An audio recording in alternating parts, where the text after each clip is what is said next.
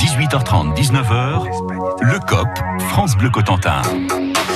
Le COP France Bleu, c'est parti et c'est avec Benoît Martin et ses invités. Eh oui, les pensionnaires du COP ce soir, l'ex-handballeur Morgan Youf-Pinceau, l'ex-footballeuse Nathalie Bonnemain et le toujours journaliste à la presse de la Manche, David Capel. Bonsoir à vous trois. Bonsoir. Les Bleus de l'équipe de France ont souffert, mais elles ont décroché leur billet pour les quarts de finale de Coupe du Monde hier 2-1 face au Brésil. La prestation des Bleus, leur chance de passer encore un tour face aux États-Unis ou à l'Espagne, on en débat dans un instant. Dans l'actu sport, nous reviendrons aussi sur la qualification de la sélection d'Anthony de la place sur le Tour de France qui débute dans 10 jours et le succès à Saint-Lô ce week-end du boxeur manchois Maxime Bossir. La valeur n'attend pas le nombre des années, la preuve avec deux rencontres ce soir dans la deuxième partie de ce COP. La première avec Arthur Richard, 20 ans seulement.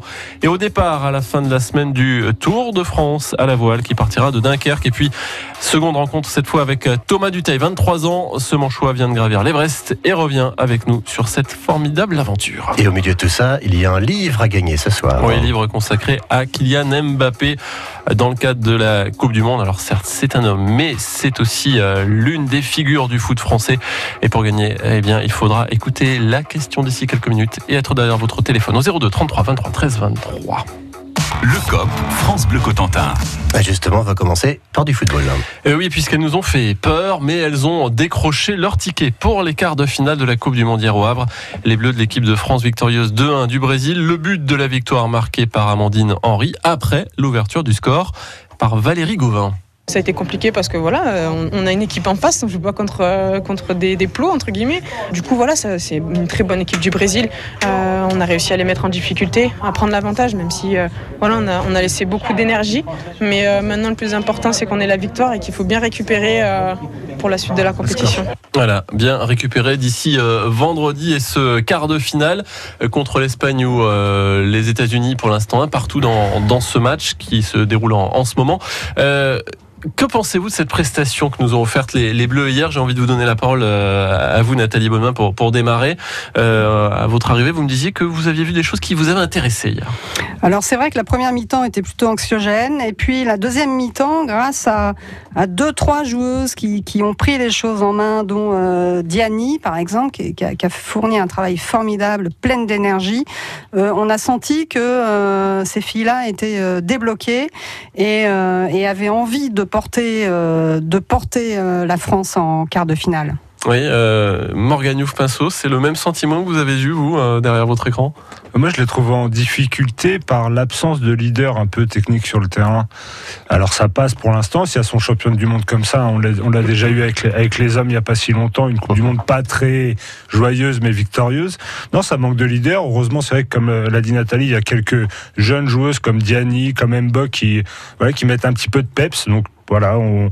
c'est des matchs qui ont c'est des filles qui ont l'habitude des matchs couperés, donc on espère qu'elles vont se réveiller au prochain tour. Ouais, mais il y a effectivement une sacrée marche. On peut mm -hmm. supposer aussi, si c'est d'aventure euh, les États-Unis que doivent rencontrer les, les filles de l'équipe de, de Corinne Diacre. Euh, David Capel, vous, euh, le sentiment euh, par rapport finalement aux prestations fournies par euh, ces Bleus depuis le début de cette euh, compétition, est-ce qu'elles sont au niveau auquel on, on pouvait les, les, attendre pour l'instant? En fait, je suis un, un, peu moins optimiste que, que mes deux camarades. Après, après une bonne entame contre la Corée du Sud, où elles avaient bon après l'adversaire était peut-être il y avait ça aussi qui jouait sans doute ouais. mais on, on s'était fait plaisir hein, lors de ce match d'ouverture et euh, j'ai l'impression que euh, les deux matchs de poule restants n'ont pas été euh, terribles et n'ont pas été même si elles ont gagné, euh, ce n'était pas terrible dans le jeu. Et là, contre le Brésil, c'était assez compliqué contre euh, une équipe euh, du Brésil qui n'était pas forcément au niveau, en tout cas au niveau que sera les États-Unis, seront les États-Unis peut-être en quart de finale. C'est pour ça que je ne suis pas très optimiste quant, quant aux chances de, des Françaises d'aller au bout. Ouais, vous, Nathalie Bonnemain, optimiste euh, et, et, pour quelle raison, si vous, si vous l'êtes? Bon, Moi, je crois que, que le score va être très serré, mais euh, en faveur de, de la France. Optimiste parce qu'il y a un public absolument extraordinaire parce que ça se passe euh, chez nous, parce qu'elles sont porteuses d'un message euh, euh, très important. Et, et donc oui, j'y crois. Je crois en, ce, en cette capacité à, à, à vraiment tout, tout, tout donner. Quoi. Ça, ça, compte vraiment le fait que ce soit à la maison. Euh, ça en fait, euh, c'est un vrai atout pour elle, euh, Morgane Youf-Pinceau, ou est-ce que c'est pas des, un peu des, des, mots des fois de journalistes de dire ah ben c'est à la maison donc on est on est favori? Il y a forcément un C'est vrai que moi j'ai eu la chance d'aller le voir contre le Nigeria, malgré que le match, a été très terne aussi. Il y avait une formidable ambiance, ça pousse forcément. Elles ont voilà, elles ont beaucoup de, de soutien, elles sont à domicile. C'est un plus, mais est-ce que ça va suffire pour le prochain tour? Ça c'est un peu moins sûr. Et d'ailleurs quand je vois que c'est organisé en France, alors c'est bien, hein, c'est à Rennes, c'est au Havre, mmh. c'est dans des petits stades, c'est full à chaque fois. Je me demande comment ça se fait que ça, on n'ait pas un peu prévu ça et les autres matchs sont vides et ceux de la France sont toujours pleins. Et mettre dans des plus gros stades pour que plus de monde ait la chance d'y aller. Mmh. Le, quart de, ouais, le quart de finale sera au Parc des Princes. Donc effectivement, la poussée populaire pourrait permettre aux Bleus de, de, créer la surprise, mais ce serait vraiment une surprise parce que euh, ce qu'ont montré les, les, Américaines depuis le début de la compétition, c'est quand même au-dessus. Si c'est les Américaines. Si voilà. Ouais, et d'ailleurs, oui, pour vous, alors euh, toujours ce, ce, résultat de 1 partout là après 36 minutes de, de jeu entre euh, l'Espagne et, et, les États-Unis. Euh, pour vous, il n'y a, a, pas photo. C'est les États-Unis a priori qui doivent passer ce soir, ou bien euh, il peut y avoir une surprise? Par rapport à cette équipe qu'on annonce comme euh, quasiment. Euh, on n'est jamais à l'abri, mais c'est vrai que les États-Unis, c'est un peu une machine de guerre. C'est les, les, grandes favoris. Mmh. Donc à voir, hein, on n'est jamais à l'abri. Peut-être que l'Espagne va passer ce soir. Attendons. Alors, alors, moi j'ai rencontré à Saint-Pierre-Église un, un, envoyé spécial du Washington Post qui venait donc pour couvrir la Coupe du Monde et qui est venu à couvrir à Saint-Pierre-Église Saint le, le, match historique euh, ah oui. de Saint-Pierre. Ouais. Et donc on a discuté un petit peu et lui m'a dit qu'il voyait la France justement parce que c'était chez elle et que euh, et que il croyait que pour la France c'était vraiment son jour. Bon, bah écoutez, on, on verra ça euh, vendredi. On se prête pas au jeu des pronostics parce qu'on a déjà pas l'adversaire face à, à la France, donc c'est un petit peu compliqué quand même de pronostiquer euh, ce match Espagne-USA qui se poursuit. On vous donnera des, euh, infos sur le score à, à la mi-temps, notamment dans, dans, quelques minutes. On va, on va jouer pour l'instant, Eric. Oui, euh, voilà, ben on va jouer. Alors il est temps de jouer avec effectivement pour remporter le livre consacré ce soir à Kylian Mbappé avec une question portant sur le match d'hier soir. Et oui, Martin. hier soir, l'arbitre de la rencontre a refusé euh, des buts aux deux équipes d'ailleurs, mais combien au total dans le match? Deux ou trois buts refusés? C'est à vous de nous le dire au 02 33 23 13 23. Deux ou trois? Trois ou deux? Alors si vous avez la réponse, vous composez tout de suite le 02 33 23 13 23. Le COP, France Bleu Cotentin. Elle est dans l'actu football, hein, Nathalie qui réagit à, au jeu, au jeu en ce moment des États-Unis face à l'Espagne. Dans l'actualité foot, il y a aussi la reprise de l'entraînement pour le Stade Malherbe de Caen ce matin avec un nouveau venu dans l'équipe, une première recrue, Anthony Gonsalves. Il a 33 ans, 3 ans d'engagement avec Malherbe, un milieu de terrain d'expérience puisqu'il comptabilise plus de 200 matchs en, en Ligue 2 avec Laval et Strasbourg, 50 matchs aussi dans l'élite. Euh, un avis à la fois sur ce recrutement et puis sur ce qu'on peut euh, attendre de cette phase de, de préparation pour euh, le Stade Malherbe en vue de la, la saison prochaine. Morgan, vous avez suivi un petit peu ce, cette recrue ou, Oui, bah, on l'attendait parce que c'est pour une redescente en Ligue 2. Euh, je pensais que ça allait se bouger un peu plus rapidement du côté de Caen. Très bonne recrue dans l'état d'esprit. Après, contrat de 3 ans sur un joueur de 33 ans, c'est un peu risqué, je trouve. Mais s'il fallait ça pour l'attirer, essayer de construire quelque chose autour de lui, parce que c'est quand même quelqu'un qui a l'habitude des, des joutes de, de Ligue 2 et c'est un gros guerrier. Je pense que c'est vraiment le mental qui manquait un petit peu cette année à Caen. Donc voilà, si le, si, un si patron, le stade, ouais, un patron. Mmh. Il est portugais, donc ça peut être le relais justement de, de Rui Almeida, l'entraîneur, le, le, nouvel entraîneur portugais de, de Malherbe. Oui, euh, non, Nathalie, un, un mot là-dessus bah Moi, ouais. j'aime beaucoup les, les, milieux de terrain, enfin quand il y en a. Et là, euh, en l'occurrence, euh, je suis plutôt contente euh, qu'il y ait quelqu'un d'expérience euh, qui arrive. On va clore cette page shoot, mais sans avoir, ah oui. non sans avoir donné Avec la parole bonheur, à notre auditeur. Voilà. Bonsoir Florine. Bonsoir. Vous êtes, à, vous êtes à Flamanville. Oui, c'est ça. Et vous avez suivi le, le, match hier soir? Vous avez compté les, les buts refusés par l'arbitre ou pas? Oui. Alors, il y en avait Et il y en avait Deux. Voilà, effectivement, deux buts. Un pour euh, la France, le premier d'ailleurs marqué, euh, enfin marqué, mais refusé à Valérie Gauvin. Et puis ensuite pour, pour le Brésil. Euh, bravo Florine, vous repartez avec euh, ce livre consacré à Kylian Mbappé que vous pourrez venir chercher ici même Et vous France Bleu vous, vous, les voyez aller jusqu'où les, les, les, petites françaises, Florine? Ben, je verrai bien euh, jusqu'en finale. Ah bah voilà, championne du monde. serait génial. Ah ouais, un an après les garçons, ce serait chouette en tous les cas. Une supportrice. Voilà. Merci Florine, très bonne, Bonne soirée à euh, vous. soirée à vous. Merci à vous aussi. Au revoir.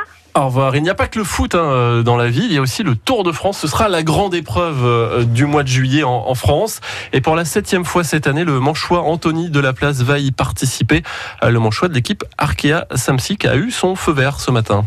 C'est vraiment un plaisir euh, pour moi de retrouver le Tour après deux ans d'absence. Et c'est vrai que l'an dernier ça avait été euh, dur pour moi après le championnat de France euh, quand j'avais appris que je faisais pas le Tour. Donc c'est toujours pareil dans le sport de haut niveau. Il faut toujours se remettre en question. Et je pense que bah, j'ai prouvé voilà sur le terrain que j'étais présent Trois manchois sur le tour pour l'instant. Michael Chérel, Benoît Cosnefroy et donc désormais Anthony euh, de la place. Euh, c'est vrai que ça aurait été dur pour lui hein, si une troisième année d'affilée il avait été privé du, euh, Tour de France. Je pense que vous êtes d'accord avec ça, David Capel? Oui, c'était l'objectif de sa saison, hein, participer à, au Tour de France après deux années blanches. Il a mis toutes les chances de son côté en réalisant de, belles perfs, que ce soit au niveau mondial ou même sur les courses françaises, avec quelques top 10. Donc du coup, c'est très bien pour, pour lui et c'est très bien pour la Manche, parce que avoir trois coureurs de, même département euh, et peut-être quatre avec Amael Moinard, ce serait une sacrée belle perf, ça se trouve. Euh, on n'a pas fait les statistiques, mais on est peut-être le département le mieux représenté sur la grande boucle. c'est pas c'est pas exclu effectivement. Quatre euh, quatre manchois, c'est si euh, Amael Moinard décroche l'une des deux dernières places hein, encore disponibles au sein de l'équipe Arkea Samsic. Ce sera euh, fixé euh, finalement en fin de semaine après le, championnat de France. Euh, Morgan Youf Pinceau, Nathalie Bonnemain, euh, c'est euh, manchois qui euh, s'invite si j'ose dire et qui le mérite euh, sur le Tour de France. C'est plutôt euh, positif euh, et euh, représentatif aussi de l'importance de, de ce sport hein, sur notre territoire. Ah Non, c'est, bah, déjà ça nous donne un attrait supplémentaire à suivre le Tour parce Mhm. qu'il passe pas chez nous une, une fois de plus. Mais non, c'est bien pour le cyclisme manchois. Euh, ça peut peut-être créer justement plus de plus de spectateurs, plus de plus de jeunes qui iront vers le vélo. On sait que c'est un sport qui a de, de temps en temps des difficultés à, à avoir des jeunes, donc euh, c'est que du positif. Nathalie Bonnemain. Bon, c'est une super dynamique euh, pour euh, de voir des jeunes comme ça euh, aussi euh, passionnés et investis euh, dans une euh, dans une euh, dans une pratique qui est quand même euh, très très rude. Euh, je voulais qu'on dise un mot aussi de Maxime Bossir, son retour réussi euh, ce week-end euh, lors du gala de, de boxe de Saint-Lô contre un Biélorusse. Euh, après une défaite euh, à l'automne dernier, euh, on l'avait, euh, on va dire, euh, quitté un petit peu dépité. Euh, il fallait qu'il rebondisse, il a réussi. Oui, il a Morgane réussi. Après, on sait que la dernière défaite, bon, elle était un peu prévue. hein. Mhm. Le combat était- avait été organisé une semaine à l'avance. Il n'avait pas eu le temps de se préparer. Mais bon, comme quoi, il fait bon boxer dans la Manche en ce moment parce que on est on est gâté au niveau des résultats et c'est juste mérité hein, ce qui est le résultat du combat du week-end dernier. Ouais, et ça annonce euh, des lendemains euh, qui pourrait chanter à nouveau hein, pour, Oui, c'est pour vrai. lui. L'objectif, c'est de participer à un championnat d'Europe, hein, après avoir perdu il y a six mois, justement, mais dans des conditions dont Morgan a ra- rappelé. Mais euh, non, et puis il faut souligner aussi qu'il y avait pas mal de, de spectateurs au Polypique de Saint-Lô, donc euh, ça, ce qui, ce qui prouve que la discipline a, a- fonctionne bien dans la Manche. Ouais, ah ben, puisque vous parlez euh, du pôle épique, je me tourne vers vous, Nathalie Bonnemain, parce que vous vouliez aussi nous, nous parler de, de très bons résultats hein, au championnat de France euh, d'équitation qui avait lieu à, à Fontainebleau ces derniers jours. Euh, vous revenez avec des, des bons résultats des, des Manchois dans la, dans la besace. Ah oui, les jeunes manchois, cavaliers, cavalières, se sont vraiment euh, super bien comportés dans une dynamique et une, euh, une, une envie de, de, de, de, de, haut niveau qui est formidable. Alors il y a euh, quelques résultats euh, avec euh, en Pro 3 euh, Florian Noël qui est un petit gars du, du Val de Serre qui est arrivé euh, 13e. Euh, Lilou euh, Burnouf, une très jeune cavalière qui elle est arrivée 23e mais bravo quand même euh, d'être venue jusque-là.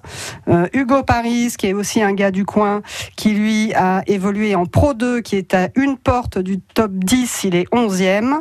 Et euh, Manon euh, Gesmar, euh, dans le championnat de France des cavalières, qui est arrivé 9e. Et vraiment, c'est une espoirs avec formidable ces, équipe. ces jeunes. euh, Voilà, et il nous a manqué euh, Bilal Zaroui, qui, a, eu du mal, mais qui va revenir en force euh, l'année prochaine. Eh ben, merci euh, Nathalie Bonnemain pour ces précisions et ces nouvelles des, des jeunes cavaliers manchois. Allez, d'ici 19h, rencontre avec un alpiniste et avec un navigateur. Les deux sont jeunes, les deux sont manchois. Les deux méritaient d'être dans le COP France Bleu Cotentin. À tout de suite. Bonjour, c'est Valoris. Je vous donne rendez-vous demain à midi et demi avec l'Union départementale des sapeurs-pompiers qui regroupe 3340 adhérents et adhérentes de 12 ans à beaucoup plus et dont la devise est unie et solidaire. Pour découvrir cette belle association, rendez-vous demain à midi et demi sur France Bleu Cotentin. Vos meilleures recettes et les conseils de nos chefs, c'est à 10h chaque matin. Très très bonne purée. Si on a du jus de poulet, vous savez, vous faites le fameux petit trou, le volcan, et vous mettez ce jus de poulet. C'est l'extase, quoi. On cuisine ensemble et on échange nos recettes chaque matin à 10h sur France Bleu Cotentin. Le COP, France Bleu Cotentin. On fait la route ensemble tout de suite rapidement pour faire un point sur vos conditions de circulation. 18h45 à Granville. Il y a toujours un embouteillage rue Winston Churchill du côté de Saint-Lô. Petit à petit, ce trafic s'écoule bien. Euh, seule difficulté qui résiste est la rue de l'Exode. Et puis à Cherbourg, désormais, vous pouvez emprunter la montée, la descente des Rouges Terres. Tout va bien. Ça coince encore et toujours avenue de Paris. Bonne route. On fait la route ensemble avec les occasions du groupe Marie. Plus de 1500 occasions en stock disponibles toute l'année sur groupemarie.fr. 18h30, 19h, le COP, France Bleu Cotentin. Le COP avec Benoît Martin et l'équipe est au complet ce soir. Oui, Morgane Youf, Pinceau, Nathalie Bonnemain et David Capel sont à mes côtés. Et on va maintenant évoquer une épreuve qui débute dans une dizaine de jours maintenant du côté de Dunkerque. Le Tour de France à la voile cette fois. Sept étapes, dont une dans la Manche. Ce sera à Julouville les 10 et 11 juillet. À chaque fois des courses, des régates et dans la flottille un trimaran sur lequel on retrouve deux jeunes marins cherbourgeois, Pierrick Letouzé et Arthur Richer. Bonjour Arthur Richer. Bonjour. Voilà, vous êtes avec nous depuis Le Havre, aux côtés de votre bateau, je crois, euh, en plein Ouais, préparatif. C'est ça. Euh, on pourra vous applaudir, hein, je le disais, vous encourager lors de votre euh, passage à, à Julouville. En quelques mots, si vous deviez expliquer ce qu'est ce Tour de France, vous diriez quoi à des novices? Alors le Tour de France, c'est déjà une très grosse épreuve dans le milieu nautique français. Ça regroupe, euh, je pense, tous les, tous les meilleurs marins français, qui soient amateurs et professionnels. C'est ça qui est super intéressant pour nous parce qu'on est encore des amateurs et se, se, se confronter à, à des professionnels, de des grands noms comme euh, par exemple Franck Camas, Bernard Starr. C'est vraiment intéressant pour nous. Et, tout ça, tout ça, Arthur Richard, sur, euh, sur des bateaux au, cours de régate. Donc je disais, est-ce qu'on pourrait considérer un petit peu que c'est une sorte de, de petite coupe de l'América, sachant qu'on est sur un plan d'eau avec des régates serrées, euh, sur des navires avec des équipages? Est-ce que, allez, si on devait essayer de trouver une image, c'est celle qui correspondrait le mieux? Alors c'est pas exactement le même format parce que sur la Coupe du Malta on est deux bateaux. Là on est euh, 30 bateaux en lift au début, mais euh, c'est des parcours euh, ultra réduits, donc euh, des parcours euh, où il faut être dynamique, c'est des manches qui sont très courtes, qui durent euh, en tout un quart d'heure, où c'est très sportif et euh, on pourrait résumer un peu à ça avec plus de bateaux. Morgane Youf-Pinceau a une question pour vous, Antoine Richard. Oui, Arthur Richard. pardon. Bonsoir Arthur. Euh, moi je voulais savoir un petit détail. Est-ce que vous concourez tous avec le même bateau? Euh, oui, en fait, on est euh, en monotypie, donc ça veut dire qu'on a tous les, les mêmes bateaux, les mêmes voiles, on a tous exactement le même matériel.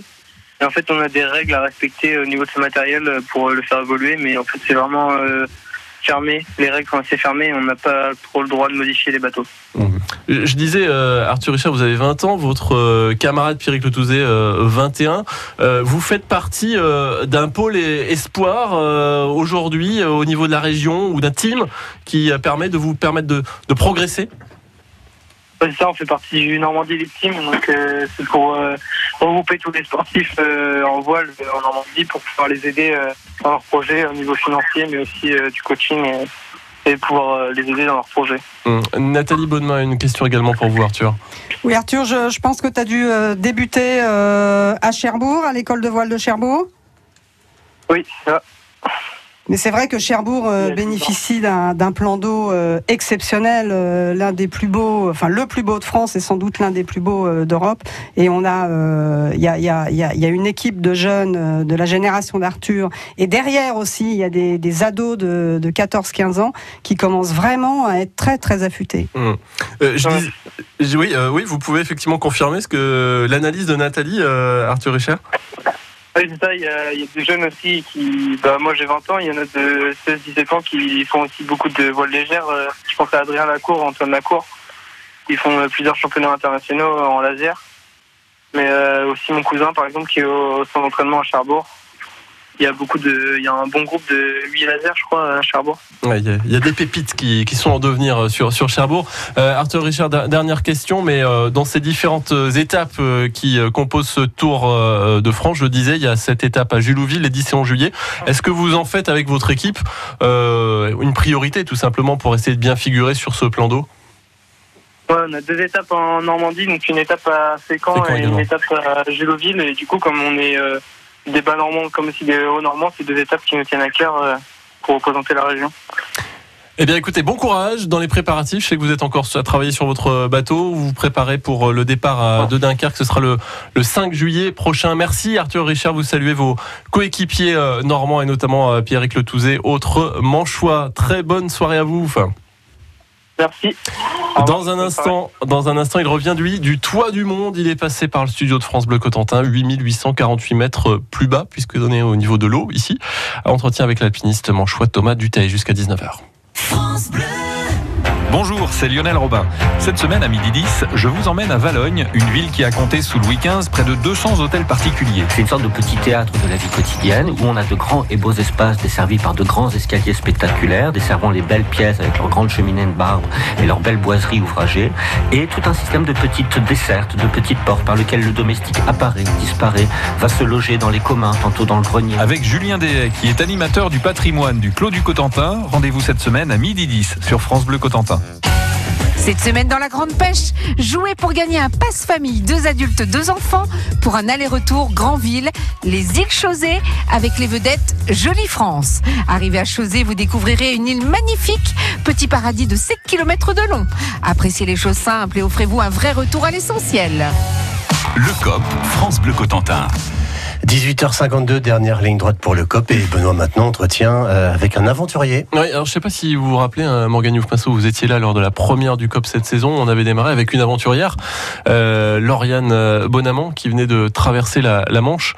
Eh bien, on, on boucle la boucle d'une certaine façon, mais d'une autre façon. euh, lui, c'est à la verticale euh, qu'il a euh, bien conçu, réalisé son exploit en atteignant l'Everest fin mai. Thomas Duteil, alpiniste amateur manchois, 23 ans seulement, est allé au, au bout de son rêve à 8848 mètres euh, d'altitude, 8848 mètres de bonheur. Première question, quelles images il garde de cet exploit? L'image du sommet, c'est sûr que je l'ai en tête. Hein. Ce serait quand même dommage d'avoir déjà oublié. Euh, je garde beaucoup d'images euh, de ce paysage du base. Parce que c'est un moment. on y a passé beaucoup de temps déjà au base. Et puis c'est des moments assez magiques le matin quand la météo est parfaite. Euh, j'ai beaucoup d'images, euh, tous ces visages de ces Sherpas qui m'ont aidé, avec qui j'ai vécu pendant plusieurs semaines. J'ai encore une belle image du retrouvail de mes parents à Katmandou aussi. C'était des moments assez forts de cette aventure. Et, puis voilà, euh, après j'ai la chance d'avoir fait beaucoup de photos et de vidéos, donc je pourrais partager tout ça avec, avec les gens. Le paysage, vous aviez déjà fait de la haute montagne, des sommets à plus de, de 6000. Là, il y avait quelque chose de particulier? Bah, c'était particulier parce que forcément, vu que c'est la plus haute montagne du monde, euh, bah, il n'y a rien au-dessus. Donc euh, la plupart du temps, quand on fait des sommets à 6000, euh, 7000, on peut encore lever les yeux parce qu'il y a encore des sommets plus hauts que ça. Mais là, on est vraiment tout en haut, donc euh, tout paraît petit. Euh, on voit l'arrondi de la Terre là-haut et euh, du coup, je peux vous affirmer que la Terre est ronde. Mais euh, oui, c'est forcément différent des autres sommets et l'altitude en plus joue sur, euh, sur ce- cette aventure, sur ce côté euh, sportif. On apprend quoi de soi après une aventure comme celle-ci? Parce que tout n'a pas toujours été rose, hein, il y a des moments plus compliqués, j'imagine.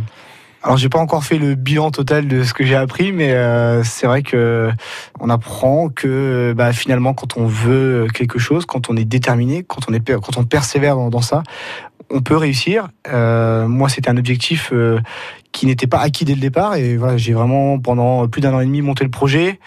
Euh, maintenant, je sais que je peux le faire, donc euh, c'est aussi valorisant pour moi-même.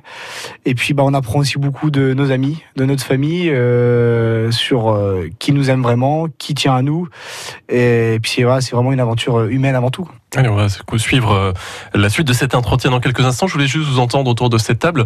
Est-ce que vous avez été sensible à ce, à cet exploit, à cette performance sportivo-aventurière, si je puis dire, de, Thomas Duteil, ou c'est le type de- d'exploit qui vous laisse un petit peu euh, indifférent Non, non, moi je me suis enfin, c'est des, c'est des, événements sportifs parce que c'est quand même du sport qui m'intéresse énormément. C'est un dépassement de soi-même. Comme il l'a dit, ça a duré plusieurs semaines. C'est l'Everest, on n'arrive pas euh, en bas de l'Everest. Non, dit, on bon, allez, s'acclimate d'abord, On un monte long euh, moment. jusque là-haut. Voilà, c'est- Ouais. c'est vraiment une, comme il le dit, ça lui a permis peut-être de, voilà, de, de- d'avoir de meilleurs liens avec sa famille. Je pense qu'on, ça permet de réfléchir à plein de choses. C'est une- vraiment une très très grosse aventure. Donc ouais, moi, ce sont des le genre de choses auxquelles je suis sensible. Nathalie Bonnemain. Moi, je suis sensible au fait, euh, à la manière dont il décrit les, les sentiments qu'il a ressentis euh, en arrivant sur le toit du monde. Et je trouve qu'il a un côté poétique qui est, euh, qui est, qui est surprenant euh, parce qu'il y a le défi physique, mais aussi euh, une manière de parler de l'environnement, euh, de cet environnement-là, qui est, qui est assez touchante. Euh, David Capel. oui, il parle beaucoup de. Le, le mot qui revient souvent, c'est aventure. Et je pense que ça décrit euh, bien ce, cet exploit, puisque euh, il y a quand même du danger. Ouais. Il le signale pas forcément, mais il y a, il y a eu une dizaine de morts cette année. Euh. Peut-être qu'il le fera. Mais peut-être. alors voilà, Voilà. je vous propose qu'on écoute la suite. Non, non, mais c'est très bien. Belle transition. On écoute la suite de cet entretien que nous a accordé Thomas Duteil. C'est vrai qu'au Cambas, il y a beaucoup de moments d'attente, beaucoup de moments de solitude où euh, bah, qu'il faut combler. Euh, donc ça, ça laisse le temps de se poser beaucoup de questions. Euh, moi, j'avais la chance d'avoir une balise satellite, euh, donc je pouvais communiquer avec le monde extérieur. C'était vraiment un plus parce que voilà, quand on a des coups de blues, quand on a des moments de doute, euh, des moments de peur aussi, ça permet d'être rassuré par nos proches. Euh, les moments de peur, il y en a eu, bah voilà, notamment avec euh, beaucoup de cadavres sur l'Everest, euh, donc euh, des personnes qui sont décédées des années d'avant ou de cette année-là. On a eu, j'ai eu des frayeurs dans la cascade de glace, qui est un moment très particulier. C'est un endroit très dangereux, qui est en, c'est en permanent. Il y a du mouvement, il y a du changement. vous y passez le lendemain, c'est une autre route. Donc ouais, je me suis fait peur plusieurs fois. Après, voilà, la faut- redescente aussi, la redescente était compliquée aussi. euh, Après cet effort ultime pour arriver au sommet, euh, ne pas se démobiliser. L'avantage de la descente, c'est qu'il n'y a plus vraiment de doute euh, sur euh, entre guillemets sur l'atteinte du sommet parce qu'on vient de le faire. Mais par contre, vous avez l'accumulation de la fatigue, euh, de l'appétit, la perte de concentration. Euh, donc, c'est des additions qui peuvent vous amener à un accident. Et donc, faut rester très vigilant, faut rester très concentré sur la course. faut se dire qu'un sommet réussi, c'est un sommet où on redescend comme base. Sachant que vous, en plus, euh, la descente s'est faite dans des conditions météo plus compliquées. euh, Le froid commençait à piquer. Alors le froid est venu euh, à cause du vent. Voilà, on a eu euh, des vents qui se sont levés à partir de 10h30, 11h. On a fait une descente dans le vent, le froid, euh, le manque de visibilité, donc il fallait pas traîner. Les corps se refroidissent et voilà, c'est un moment important de la course. Et le lendemain de la descente du sommet, moi j'ai fait le camp 4, donc à 8000 mètres jusqu'au camp base à 5500 mètres.